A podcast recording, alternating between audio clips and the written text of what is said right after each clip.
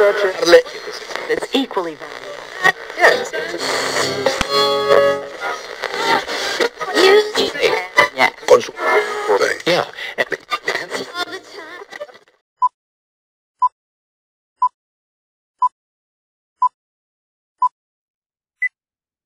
¿Cómo estás, Gina? Ay, no, me shock. Shock porque íbamos a cantar una canción Gina Duo, pero No, no, yo no le iba a cantar. Gina, se negó a cantarla, entonces este, algún día la, algún día la convenceremos de que la cante a dúo. No, mangos, que de esa canción no debería ni de existir. no. El mundo y su gente. El mundo y su gente. Pues bueno, Gina, ya estamos en el episodio 106, Gina, ya 106 episodios que hemos hecho de nuestra vida. 100, 100 días con ustedes, ustedes con nosotros, nosotros con ustedes. 100 días más 6. Pues, Qué pues, barbaridad. Pues, pues sí, entonces, Qué este, gusto, qué gusto. 106 viernes, ¿no? Han sido 106. 106 viernes en su Pues, compañía. En su compañía, o sea, Muchas gracias. parece que fue ayer, como diría la canción, que es así la canta Gina, parece que fue ayer. Entonces, Te iba a este, decir cómo han pasado los años. bueno, Gina es que es muy de Isabel la Pantoja y esas cosas. Entonces, Ay, la- las pandemias que dio la vida, entonces, ay, este, las pandemias, ya basta, cruz, suficiente con una pandemia para mi vida. suficiente con eso, pero bueno. Pues, pues seguimos aquí. Si ustedes cayeron por, pues, por buena suerte en uno de estos episodios, Compren un boleto de lotería, amigos, porque este es su día de suerte. este es su día de suerte para, para que escuchen a Gina, ya es su día de suerte. Entonces, este, este, Gina, como también es, este, le hace a, la- a esta onda de la pitoniza, entonces les va a decir los números de la lotería para que los compren. Uf, sí, claro. Este, El número y mágico de hoy es el número, 14. el número mágico es 14. ¿Cuál es tu número de la suerte, Gina? ¿Tienes algún número de la Ah, no, suerte? pues ¿cómo le voy a decir mi número de la suerte? No, pues ¿cuál No, es tu número de la es mi suerte? número de la suerte, no puedo comentarlo. No te estamos preguntando de dónde salió tu número de la suerte. Ah, no, no, pero pues es que qué tal que lo agarran y después ya no encuentro Y boletos de se saca con ese número. y, No, y, y ¿qué Gina, dijo? Esta ya cayó. y Gina sigue con su toque de humildad. No, no. Cada quien sabe de su número de la suerte, porque si no les toca la lotería, luego me van a andar recriminando y si Pero- les toca no me van a Pero ¿qué prefieres, Gina? ¿Vivir en los suburbios donde la gente es auténtica o en aquel, como dice la canción, o en aquellos extractos sociales de la falsa sociedad? Tendría que haber conocido los dos mundos para saber si quiero ser como Hannah Montana y tener lo mejor de los dos mundos o decantarme por alguno de ellos. Hannah Montana, Dios santo. ¿Cómo cree? Nunca escucho de Hannah Montana, buenísima. ¿No es ahora cantante? No, Ella sí qué, desapareció. ¿Quién es la que es ahora cantante? qué bárbaro usted, qué, qué falta de conocimiento sobre Disney. No. Hannah Montana era un personaje de Disney que era interpretado por Miley Stewart en la serie de Hannah Montana. En realidad era en la vida real interpretado por Miley Cyrus.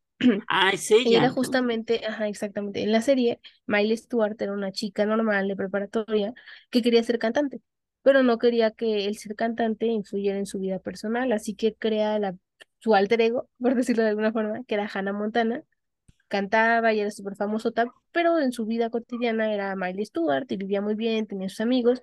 Conforme va avanzando la serie a lo largo de las temporadas, pues se da cuenta de que vivir una doble vida, pues está cañón, ¿no? Y que en un punto Mm. tiene que parar.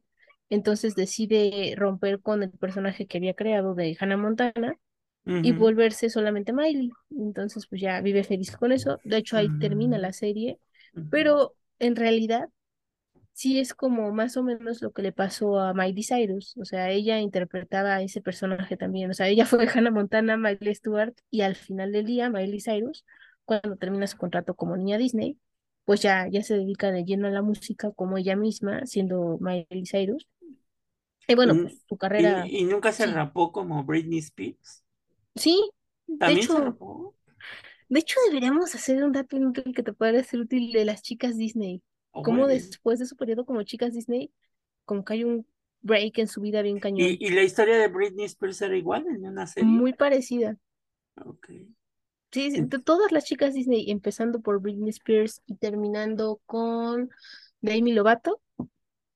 Es, ha sido interesante. Es un pasado turbio que nadie quiere decir, pero todos lo vimos, por, por lo menos gente que creció con Britney Spears hasta Miley Cyrus, hasta Demi Lovato como artistas de Disney, sabe que ahí hay algo turbio. Selena Gómez era también chica de Ella estaba en medio de eso, sí. O sea, yo, yo le digo, Miley Cyrus, Selena Gómez y Demi Lovato fueron las tres chicas Disney últimas que tuvieron esta clase de situaciones problemáticas en su vida una vez que concluyó el contrato con Disney. Entonces, este, pues, está interesante, ¿no? Ver cómo, cómo afecta el trabajo infantil a las personas, ¿no? Y pues, es para siempre. Mm. Este fue un dato aportado por Gina, Gina Chapoy. Este, pero bueno, pues ahí está. Gina ya se los prometió, ¿eh? Ahora hay que les cumpla. Lo, les voy a cumplir, lo vamos a ver desde el punto de vista contractual y Uf, antropológico, porque vamos a hablar acerca de cómo lastima este tipo de trabajo tan temprano, en temprana edad a los niños o niñas si no, pregúntale a Gloria Trevi. Pero bueno, este, ya después de esta introducción, este, para que vean de lo que se pierde, este, si o no de lo que van a gozar o de si lo que es su van a vez, gozar, si es su primera vez. Siempre las primeras veces es, es el gozo, impactante, el gozo impactante, ¿no? la Y es lo que, es lo que les queda marcado de por vida. Entonces, este, los dejamos con el episodio 106 que tiene una frase, eh, no quisimos pagar los derechos porque no nos fuera a cobrar este, el héroe, el sueño dorado de mujeres que será de los 40 para arriba, Ajá. Chayanne, ¿no? Es Uf, el papá de media América el, el Latina, papá ¿cómo de no? media América Latina, entonces, este, Es más, o sea, si tu mamá no es fan de Chayanne, tu hermana sí. exactamente. Entonces, este, pues ahí los dejamos con el episodio. No vamos a hablar de Chayanne, no se emocionen. Este, los No llamen a su mamá, se vaya a enojar después. Sí, no, se vaya a enojar su mamá. Entonces los dejamos con el episodio 106, Gina. Bye bye. Bye.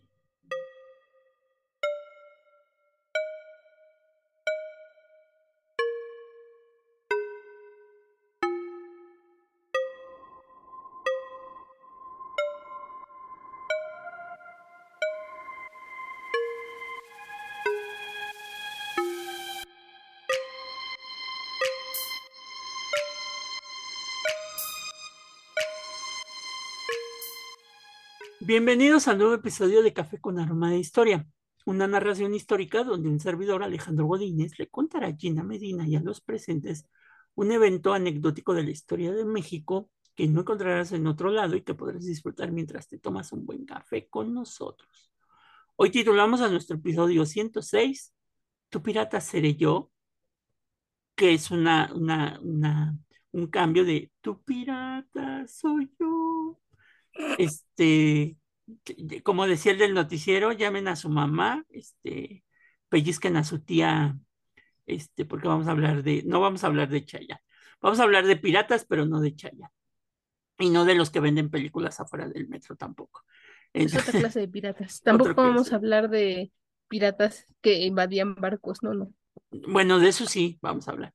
Este, hablaremos de esos condenados piratas que merodeaban las costas mexicanas dentro del periodo colonial, ¿no? Ok. Para primero hablar de los piratas hay que saber de dónde vienen, porque pues no nada más es ahí sí aparecieron y ya, ¿no? Llegaron, Pues no, sí, tuvo un origen. tuvo un origen y todo esto nos remonta a los berberiscos. Ustedes dirán, ¿quién diablos son los berberiscos? Abordemos un barco y vamos a conocerlos. Pues vamos a, a conocerlos. Pues los berberiscos eran otomanos, o sea, eran musulmanes que ¿No se convirtieron con el tiempo en piratas y corsarios. O te vamos a decir, ¿por qué corsario? Eh, ¿por qué les Es llaman a corsarios? Exactamente a piratas, ¿no? Este, que actuaron desde el norte de África, que se conoce como la costa berberisca, ¿no? Ahí era donde, digamos, su centro de, de atención, ¿no? Obviamente, ellos actuaban desde Túnez, donde tenían su base, que era en la isla de Yerba, la más grande del norte de África, conocida entre los españoles como los Gelbes, y provista de un magnífico puerto natural y también desde Trípoli, Argel, Salé y otros puertos de Marruecos, eh, acosando el tráfico marítimo en el mar Mediterráneo occidental desde los tiempos de las cruzadas. Lo que se hizo especialmente intenso tras la caída de Constantinopla en 1453, ¿no? En manos de los turcos otomanos. Es aquí a donde aparecen los primeros piratas, ¿no? Eh, estos piratas eran conocidos por las racias, ¿no? Eh, las racias, por ejemplo, aquí en México, cuando dicen, ahí viene la racia, eh, es cuando va a llegar la policía este, y se sube a todos sin importarles si cometieron el delito o no cometieron el delito, ¿no? En lo que averiguas son para o manzanas, ya te fregaron. Era lo mismo que hacían los piratas. O sea, los, los berberiscos atacaban los barcos mercantes sin saber a dónde iban, o sea, si viajaban hacia Asia o hacia América, etcétera, etcétera. Bueno, todavía no América, pero sí Asia, eh, rodeando África hasta principios del siglo XIX. No discriminaban. Exactamente. Sexo, condición social, posición económica, Sí. iban sobre Todo barco que vieran, sobre ese iba, ¿no? Así es. Sus plazas fuertes estaban situadas en varios puntos de la costa de África del Norte, como ya lo dijimos, la costa berberisca, eh, porque eran habitantes de, de, de, la etnia bereber, ¿no? Por eso se les llaman berberiscos. Además de que se apodaban de buques europeos, también atacaban pueblos costeros, villas en Europa, y sobre todo atacaron costas en Italia, Francia, España y Portugal, pero algunos llegaron inclusive hasta Gran Bretaña e Irlanda, ¿no? O Países Bajos. Grandes y, distancias las que recorrían. Y si se, se habla de otros que atacaron hasta Islandia, ¿no? Órale. No, estos sujetos tenían un dominio y conocimiento del mar increíble. ¿Y por qué se hicieron famosos los berberiscos? Porque ellos lo que hacían, aparte de robarse las mercancías que traían los barcos, pues capturaban esclavos cristianos. Hay que recordar que son otomanos, que son musulmanes, y sí. entonces, este, pues para ellos, eh, capturar cristianos, pues era un comercio, o sea, este, ¿por qué? Pues porque era lógico que los pueblos cristianos, pues iban a pagar por ellos, por los cautivos cristianos que capturaban, ¿no? Si no, los iban a hacer mártires. Uh -huh. La conquista de la península ibérica por los árabes en el año 711 y el subsiguiente resistencia cristiana llevaron a un conflicto de más de siete siglos con estos grupos. En el marco del mismo, ya sea en batallas o racias, los dos bandos hacían cautivos que eran reducidos a servidumbre y estaban en peligro de perder la fe. O sea, los, por ejemplo, los musulmanes que agarraban cristianos los convertían al Islam. Y los musulmanes que capturaban los cristianos los, los redimían al cristianismo. ¿no? Entonces, así como que se las, se las iban llevando. ¿no? Era uno a uno. Si jalaban un adepto, ellos también. También jalaban otro. Es por eso que frente a esta situación, las autoridades públicas cristianas intentan crear sistemas de redención de estos cautivos.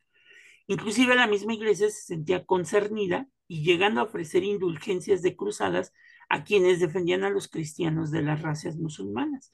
Por ejemplo, el, el Papa Clemente III en, en 1188 fue uno de los grandes defensores de Tarragona, ¿no?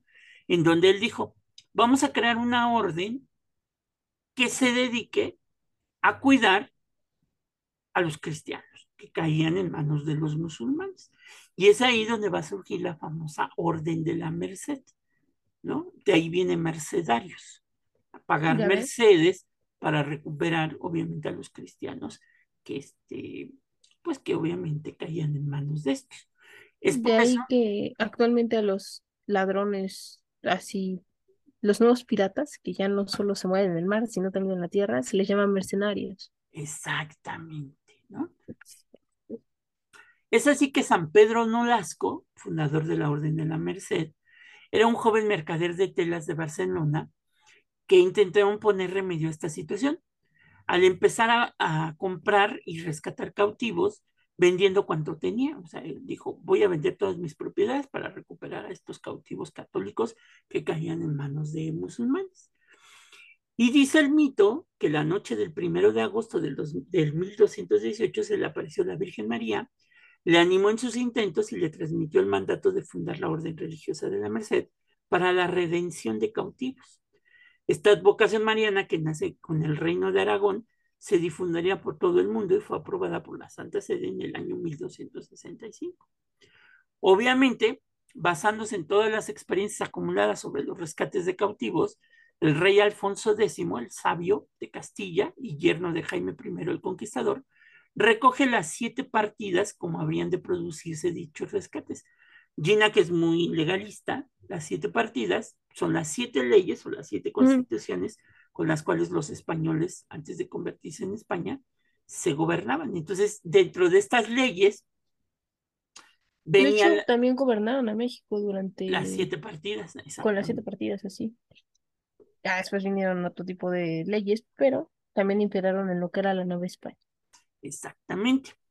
Y es así que se creen en estas partidas, fíjate cómo, cómo van separando a los piratas de lo que van a ser los corsarios. es, podrían parecer lo mismo, pero definitivamente, pueden parecer hermanos, pero definitivamente son primos. Son como primos, ¿no? Primos hermanos. ¿De dónde viene la, la, la palabra corsario? De la patente de estas partidas, conocida como la patente de corso, que significa carrera. O sea, si ustedes dicen, eres un corsario, pues díganle, sí, pero ¿de qué? O sea, soy un corsario del derecho. O sea, estudié una ah. carrera de derecho, ¿no? Guiño, guiño. Entonces, a estos personajes se les daba un documento, obviamente por las autoridades del territorio, como propietarios de un navío y tenían el permiso y la autoridad para atacar barcos y poblaciones de naciones enemigas. Hay que recordar que estas, estos países todavía en estas fechas no tenían una, una marina para defender sus territorios, entonces por eso hicieron la patente de corso. De esta forma, pues el propietario se convertía en parte de la marina del país o de la ciudad que les pagaba, ¿no? Entonces, hay piratas, hay corsarios, por eso cuando se dice, ahí vienen los corsarios, pues era porque venían de un país, eh, por ejemplo, Inglaterra tuvo muchos corsarios. Así, tuvo corsarios y piratas. Y Inglaterra le jugaba a Dios y al diablo. Le jugaba a Dios y al diablo. Eh, mientras diversos tratados de paz eran celebrados entre España, Francia, Inglaterra y Holanda para poner en orden a Europa, en la segunda mitad del siglo XVII los piratas pues seguían devastando las costas y atacaban las flotas imperiales que transportaban al viejo continente grandes riquezas extraídas de las colonias de América. Obviamente los piratas representaban terribles pérdidas para la corona e importantes sumas de dinero invertidas en una armada que los españoles crearon, que se conocía como la Armada del Barlovento, que era la armada que protegía a los territorios de los ataques piratas, ¿no? Después se le conoció como la Armada Invencible. Exactamente. Y pues resultó no ser tan invencible, Porque pero... siempre los derrotaban. No, no, a partir justamente de una pelea muy fuerte que tuvo con Inglaterra, Inglaterra evidentemente ganó esa, esa fue su cuando, primera victoria naval. Cuando el rey Felipe II intentó este, apoderarse del reino de Elizabeth I. De Elizabeth I, y él decía que con los rezos, porque le dijeron, vamos a perder la batalla, hay que regresarnos, y él dijo, no, Dios está con nosotros, y, va a acabar con Elizabeth, y él se pone a rezar en su camarote. Porque, bueno, veamos que está la iglesia anglicana en Inglaterra y la iglesia católica en España, por eso tanto énfasis en el rezo. Ajá, y entonces, pues, la iglesia anglicana derrotó a la católica, ¿no? Con la famosa... Justamente con la ayuda de corsarios. Con la ayuda de corsarios, entre ellos el de los cigarros, ¿verdad? Este, Raleigh. Eh, ah, sí entendí. Ah, bueno, pero puede haber alguien que no, no que era un pirata. que no Raleigh era un pirata, ¿eh? Ahora el pirata más famoso. Lo han hecho como que el colono de, de las plantaciones de Virginia, pero era un pirata. Con eso le pagaron hay muchas historias acerca de él. Hay desde que tuvo algún amorío, pero no, no llegaron al, al término sexual, sino más bien fue como una relación de sentimientos nobles entre la reina Isabel I y Sir Walter, Walter Raleigh, o que era un desalmado, desgraciado, que llegó a la nueva, las nuevas colonias británicas en América a hacerse dinero. Ejemplo de ello, por ejemplo, Pocahontas. Exactamente. Obviamente, ustedes se preguntarán una cosa y aquí te la pregunto, Gina. ¿Por qué crees, Gina, que por ejemplo en ciudades como Campeche, Veracruz o Acapulco... ¿Son las murallas? No, deja las murallas. ¿Por qué todo el desarrollo, de por ejemplo, de Acapulco, de Veracruz, no está centrado en las costas, sino mm. hacia adentro? Ah, pues es que el mío no anda en burro y eso de ser tarugo tampoco es cosa propia de, por lo menos ahorita que estamos hablando de los mexicanos, de los mexicanos de esas épocas, porque pues bueno, como les decíamos, estas ciudades de la costa de México, ya sea en el Pacífico o en el Golfo de México, El Atlántico. ajá. son ciudades, ah, bueno, sí, el Atlántico, el Golfo de México. Este, son ciudades que están amuralladas porque justamente venían los piratas e intentaban hacerse de, de las mercancías que llegaban a estos lugares. Y yo no lo sabía, pero lo investigué. Justamente donde, o sea, si no atracaban a los barcos en medio del mar abierto, los atracaban ya cerca de llegar a la costa, precisamente porque como ya tardaban mucho en que subían el ancla, porque ya estaba anclado el barco, estaban Ujú. detenidos, pues no podían moverse rápido, ¿no? Es como cuando en el carro quieres meter primera y no puedes, Pues pues sí. entonces estaban en ese problema, por eso los atracaban también en la costa. Y luego lo que hacían es que no era, no obstante de atracar al barco, querían atracar a los habitantes de la población más cercana. Entonces, por eso, pues, además de la muralla, pues eh, intentaban alejar lo más posible la zona de comercio y desarrollo económico Exactamente. para proteger sus ganancias, ¿no? Porque pues esto podría decirse, ay, es que tiene, ¿no? Un día, ¿no? Pero pues ya los agarraron de su puerquito y ya es, pues, no podías vivir así.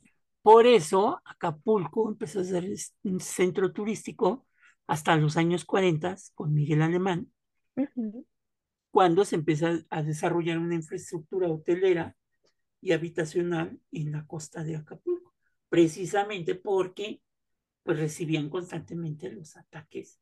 Este, eso es por un lado. En el Eso caso, por ejemplo, de Veracruz, que es una zona de, eh, de mar, pero también hacia adentro es una zona muy pantanosa, este, pues imagínense vivir en la costa y pues de repente ir caminando por la calle que te encontraras con un cocodrilo o un caimán. Y este y pues te diera te, te, te comiera. ¿por qué? pues porque pues es la fauna natural de estas de estas épocas no había esta idea. Y aparte de los bueno Veracruz fue una de las ciudades que fue más atacada por los piratas este, eh, en, entre el siglo XVII y el siglo XVIII. Inclusive, si ustedes revisan en la historia de México, el presidente Ruiz Cortines hace una política que se conoce como la marcha hacia el mar. Y es cuando es, se empieza a desarrollar todo esto. es interesante porque justamente a partir de los gobiernos de Miguel Alemán, 1940, aquí en México, o sea, eso era lo que sucedía, pero en el contexto internacional empezaba a concientizarse qué le pertenecía a cada cual. Entonces, no solo hablábamos del territorio en tierra, sino que era agua, aire y tierra que le pertenecía a cada Estado nacional. Entonces, justamente el interés de empezar el desarrollo hotelero en todas las costas de México surgió a raíz de que empezó a haber legislación internacional, hablamos de convenios y convenciones del mar, este, en donde junto el Estado mexicano, junto con los demás estados nacionales que con los cuales compartimos tanto frontera marítima como frontera terrestre, este, pues delimitaron qué era suyo y qué era nuestro, y pues hasta dónde podíamos llegar y hasta dónde no, hasta dónde podían llegar ellos y hasta dónde ya no. Entonces es por eso que se empieza a dar este desarrollo. Se erradica la cuestión de piratas, por lo menos no podemos decir que se ha erradicado al 100%, pero ya hay un mayor control, por eso la Marina Armada de México defiende eh, de las costas, del inicio de la playa hasta las Extremaduras, hasta el final del mar territorial y la zona contigua, económica contigua del territorio mexicano hasta aguas internacionales. O sea, la Marina Armada de México protege todas esas zonas que también son parte del territorio nacional. Uh -huh. Y es por eso que ya es raro ver piratas dentro de nuestro territorio nacional. En aguas abiertas, pues ya esa es otra. Que si los hay, por ejemplo, en África Uh -huh. hay muchos, no. muchos grupos que hacen este tipo de actividades de piratería. Ya no hablemos de África, no nos vayamos tan lejos. Aquí en la frontera justamente entre los límites de lo que es el territorio marítimo mexicano y la, el, las aguas internacionales, es donde se cometen una serie de, ya no es piratería de objetos solamente, sino ya también de personas, ¿no? De personas. Justamente personas que buscan el sueño americano a través del mar O personas que se dedican al mundo de, a la industria del narcotráfico. Transportar drogas. Exactamente, también se ven inmiscuidos en estos problemas. Entonces, la Marina Mexicana puede, puede controlar mientras esté dentro del territorio mexicano, pero saliendo de él, pues ya, como son Sí, aguas internacionales y existen estos tratados y convenciones del mar, no pueden intervenir a menos que estén dentro de nuestro territorio. Exactamente. Pues sí, y entonces Veracruz fue atacado sobre todo por un pirata de nombre Sir John Hawkins.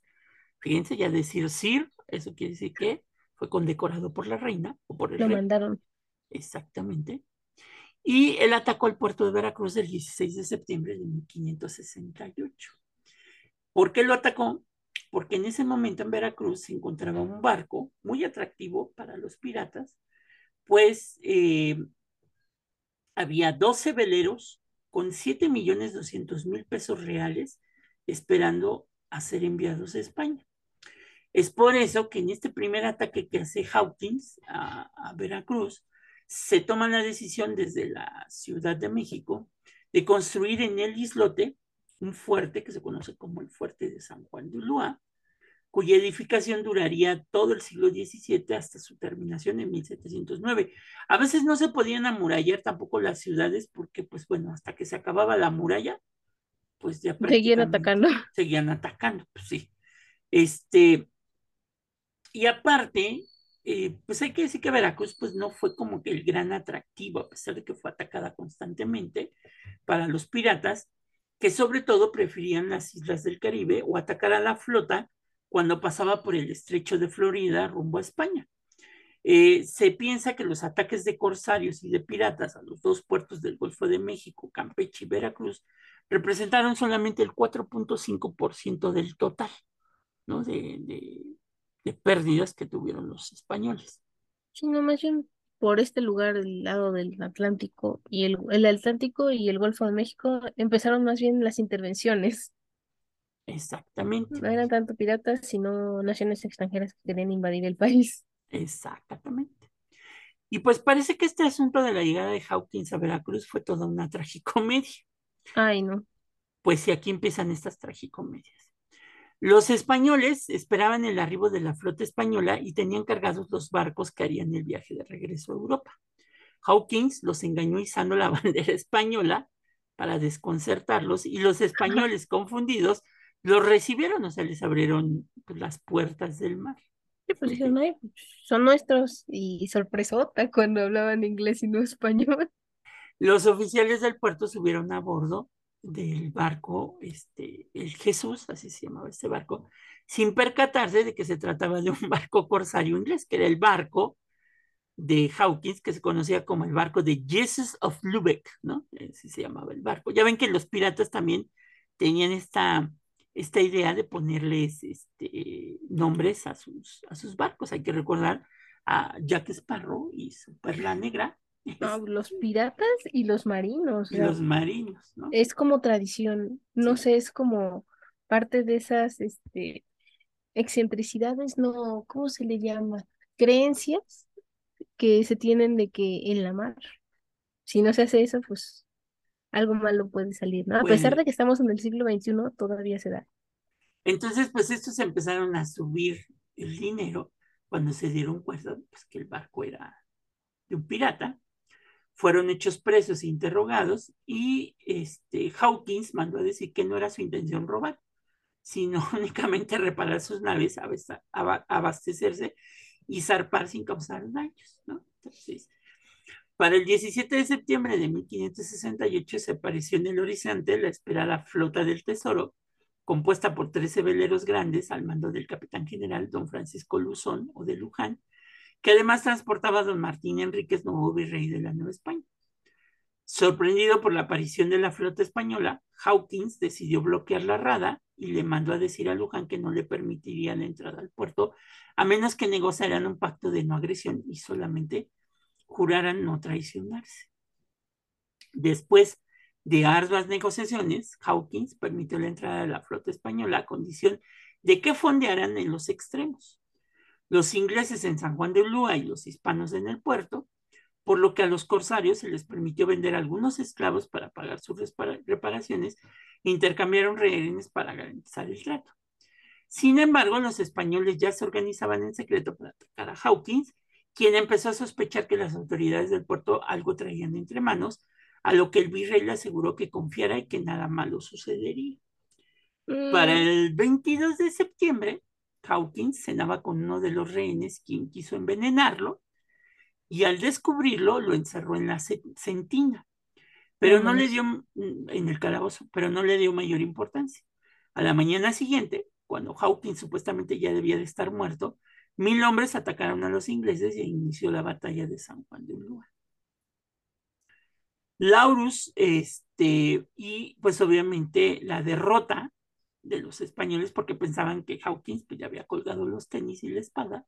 Les dijo mangos. Y mangos entran al barco y pues resulta que él les tenía preparada una emboscada y, este, y pues matan a los españoles. Y Hawkins sale ileso con sus barcos y aparte pues, se lleva el dinero, ¿no? Ganó el doble. Exactamente. Ese fue, digamos que, el primer gran ataque. Otro gran ataque fue de un personaje llamado y conocido como Lawrence Cornelius Bobdevink de Grafat o Laurent de Grafat. ¿No? Este, vamos a decir nuestro amigo el Laurent de Grafat. Exactamente. Fue un filobustero neerlandés, o sea, holandés, mejor conocido como Lorencillo, ¿no? ¿Por qué? Pues porque era chaparrito. ¿No? Este... Qué crueles. Pero bueno, define chaparrito, porque las, los habitantes de los Países Bajos chaparritos, chaparritos no son, entonces a lo bueno, mejor este hombre no era tan ¿1.45? Ah, no, mire lo que yo en secundaria. Ok, Lorencillo. Entonces, este, fue conocido como el Grifé Gesell Van de Guess, o el azote del occidente. Oh. Este, y pues la verdad que este cuate, este Lorencillo, fue un verdadero azote para Yucatán, Tabasco, Veracruz y Campeche. Ah, desgraciado. Sobre todo para la ciudad de San Francisco en, de Campeche, quien la atacó, atacó en varias ocasiones, destruyéndola, incendiándola y sobre todo se destaca mucho el ataque que hizo el 6 de julio de 1685. Se dice inclusive un elemento que ya a veces es muy característico de los piratas. ¿Cuál es su elemento característico aparte del parche? ¿Qué traen en el hombro? Un perico. Un perico. Se dice que uno de estos piratas que atacó alguna vez Veracruz, cuando entró al puerto, se dio cuenta que toda la gente se había llevado todo y que habían dejado solamente jaulas de pericos. Entonces, que este señor, pues, el este pirata, se le, no se sabe el nombre, pero se dice, tú vas a Veracruz al puerto y te platican esta historia, uh -huh. que él tomó un perico y se lo puso al hombro. Y que puso la moda de que a partir de ese momento, pues los piratas debían de traer en el hombro, pues, pues periquito, ¿verdad? Ah, ya ven, entonces, además de todo, o sea, era malo, pero no con los animales. Tenía, tenía esperanza. Pues sí. Lorencillo atacó el lunes 17 de mayo de 1683, cuando aparecieron un par de navíos a dos leguas de, de Veracruz. 200 hombres comandados por Lauren de Graf, mejor conocido como Lorencillo, desembarcaron en el puerto y llegaron a la plaza de armas de la ciudad. A la medianoche, 600 hombres más tomaron y asaltaron el puerto. Yo los habían agarrado su puerquito, ¿eh? Pues sí. los piratas se dividieron en grupos para saquear la ciudad. Los ciudadanos sin distinción de edad fueron llevados a la catedral de Nuestra Señora de la Merced. Ay, Jesús. Donde permanecieron encerrados hasta el 22 de mayo de 1683. No, Por, pues bastante tiempo. ¿Por qué no podían salir? Porque pues los piratas le colocaron un barril de pólvora en la puerta del templo y amenazaban con hacer estallar si los prisioneros no entregaban los tesoros escondidos o intentaban huir. Gran forma de persuasión. Pues sí. La mañana del 22 de mayo, Lorencillo hizo salir de la catedral a los prisioneros y los trasladaron a la isla de los sacrificios. Ahí en Veracruz hay una isla que se conoce como la isla de los sacrificios. Uh -huh. A los funcionarios los tomó como rehenes y al resto, a punta de palos, los obligó a cargar el cuantioso botín, empresa que les tomó hasta el 30 de mayo. O sea, imagínate cuántos. Casi medio mes. Exactamente, cuánto se llevó, ¿no? El primero, de, el primero de junio, Lorencillo levó anclas, desplegó, desplegó velas y se hizo a la mar, dejando a su paso 400 muertos, además de que a muchos españoles los dejó en la isla de los sacrificios desnudos, los encueró para que no pudieran regresar con mayor facilidad. Se dice que inclusive, este, eh, Lorencillo, para burlarse de los españoles, les regaló ropa a las esclavas negras, de raza Mm. negra, y entonces estas andaban con los vestidos así de las, de las señoras este, de sociedad este, veracruzana, este, jarocha, y que cuando Lorencillo se tuvo que ir, este, los españoles tomaron venganza de las, de las esclavas este, españolas, algunas se las llevó, también las desnudó en la isla de los sacrificios y las vendió como esclavas en, en Estados Unidos, ¿no? Ah, desgraciado. Sí, Lorencillo era un, un pillín. Entonces, dos años después, en 1685, Lorencillo volvió a hacer de las suyas. Se apoderó de Campeche, que sufrió la misma suerte que Veracruz, y antes, ante la apatía de la corona para tomar medidas eficaces contra el asedio de los piratas, el gobernador de Yucatán, don Antonio Diseca, temeroso de que Lorencillo invadiera Mérida, salió con un grupo de soldados hacia Campeche para enfrentarlo, y Lorencillo salió ileso y se embarcó precipitadamente, llevándose de nueva cuenta un montón de dinero. Bueno, para los golpes y para robar. Pues el chaparrito, ¿verdad? Este, Chiquito ningún- pero peligroso. chiquito pero peligroso. Ningún esfuerzo parecía suficiente para que Lorencillo y demás filibusteros se retiraran de la península. Los vecinos de Campeche, que habían sufrido graves perjuicios a causa de los piratas, en 1686 comenzaron la construcción de las murallas, por eso Campeche está amurallada. En los siguientes años se construyeron dos kilómetros de muralla y ocho baluartes que fortificaron la ciudad. La obra fue terminada ya entrado el siglo XVIII, cuando la piratería ya había menguado considerablemente y la historia de Lorencillo pues era un solo un recuerdo. Mm, Menos mal, no les tomó tanto, ¿no? Pues sí, de estas obras que se hacen en este país y ahí se Bueno, no fue un elefante blanco, les cumplieron, les cumplieron. Este, y pues sí, pues sí, les cumplieron como tal. Y bueno, si te acuerdas, Gina, por ejemplo, bueno, ¿sí viste Los Piratas del Caribe? Claro, sí. Entonces, si te acuerdas que hay una reunión a donde va este, Jack Sparrow, donde se reunían todos los, los piratas, había una isla. Ajá. Este, fue la famosa isla de Pinos, que sí existió, estaba en el Caribe, y a donde se reunían ahí los, los, todos los piratas habidos y por haber. Este, pues, tenían sus reuniones como el quinto coloquio de piratas y esas son las, este, Eran como las sus convenciones del mar, ¿no? Pero no tan legales. Y entonces se dice que de Graf eh, o Lorencillo, pues presidía estas reuniones de, de bucaneros y de, de, piratas ahí en la isla de Pinos. Este, y pues después de esta reunión, en 1685, este, decidió atacar nuevamente Campeche el 6 de julio, y obviamente, pues los españoles huyeron de la ciudad, dejando a los piratas con una ciudad desprovista del botín. La duración de la batalla y la demora en el ataque había permitido a los residentes trasladar sus bienes y después de dos meses en la ciudad, los piratas, al no conseguir un rescate, comenzaron a quemar la ciudad y ejecutar a los prisioneros. Una vez más, de Graaf intervino para detener la violencia contra los rehenes y los piratas partieron de Campeche en septiembre de 1685, llevándose muchos prisioneros para pedir rescate, porque en eso se convirtió la piratería. Ya no se robaban el dinero, sino que ya lo que hacían era este, robar gente, secuestrar gente para pedir privación ilegal la libertad, tráfico de personas. Pero bueno, pues estas historias románticas, imagínate que te, que, que, que te secuestraba un pirata y te enamoraba. Ay, sí, sí, una muchachita de sociedad secuestrada por un pirata. Ay, ahí, ahí, se crean las historias de amor, Gina. Hombre, es, es el, el síndrome de Estocolmo llevado al mar. Para aquellos que no sepan qué es el síndrome de Estocolmo, es un síndrome que se detectó justamente en Suecia, en Estocolmo, la capital. Por Con los rusos, ¿no?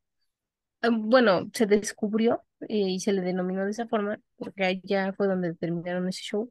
Pero el punto es que radica en que la víctima de la privación ilegal de la libertad en algún su... sí. punto llega a tener sentimientos de afecto hacia uno de los secuestradores. Generalmente es hacia uno, a veces puede ser hacia dos, pero el punto es que a uno de ellos y ella generan, o sea, el síndrome de Estocolmo radica en que los dos, tanto el secuestrador como la persona secuestrada, sienten afecto el uno por el otro. Entonces, es como una relación enferma de enamoramiento por unos momentos. Y bueno, pues ya después se tiene que tratar este síndrome para que uno, la víctima, entienda que siempre fue la víctima, que no, no está enamorada, solamente es un shock. Y el secuestrador que tampoco está enamorado, que está intentando ocultar sus actos de maldad a través de los sentimientos, ¿no? Pero pues por eso es el síndrome de Estocolmo. Exactamente. Y pues bueno, como ya esto no era, no representaba mucho negocio el robarse dinero y, y este, bueno, pues porque también las riquezas que salían antes de la Nueva España pues empezaron a bajar, obviamente. Es así que en este último ataque que hace en septiembre de 1685, los piratas se separaron y de Graaf huyó con su flota, eh, huyó de una flota española superior a él eh, frente a Yucatán. Después de un día completito de batalla con dos barcos españoles más grandes, pues decidió escapar arrojando toda la carga y los cañones por la borda para aligerar su barco. En febrero de 1686, los españoles llevaron a cabo una redada en la plantación de, de Graf en San Dominic o Santo Domingo, donde el, el rey de Inglaterra les regaló unas, este, unas tierritas, ¿verdad? Saludos Es- a República Dominicana. Exactamente. Y en represalia, de Graf allanó Kiosuco, que es también una isla caribeña, donde los bucaneros saquearon e incendiaron edificios. Al regresar a Petit Goubin, de Graf destrozó su barco mientras perseguía una barca española y no obstante se las arregló para tomar la barca con un solo bote largo de su barco, ¿no? De estos de emergencias. Con eso tomó un, un barco español, ¿no? Para que vean lo listo que era Lorencillo. Chaparrito pero peligroso. Sí. También se dice que atacó y saqueó muchos pueblos de la Chontalapa eh, tabasqueña en varias ocasiones. Inclusive se dice que incursionó en un lugar que se llama la Barra de Dos Bocas, donde ahora hay una refinería, llegando hasta las poblaciones de Jalpa y Cunducán, las que saqueó en repetidas ocasiones, siendo las más devastadoras las ocurridas en 1680 y 1688, lo que obligó a que este último año se iniciara una fuerte disgregación de los pueblos de esta región hacia zonas más seguras de la sierra, convirtiéndose así eh, en un personaje temible para toda la región de Tabasco, ¿verdad? Eh, se dice que tuvo muchos problemas con otros dos piratas, Nicolás, este, Nicolás Van Horn y Michel de Grandemont, que también eran este, eh, piratas, pero ¿por qué tuvo estas desavenencias?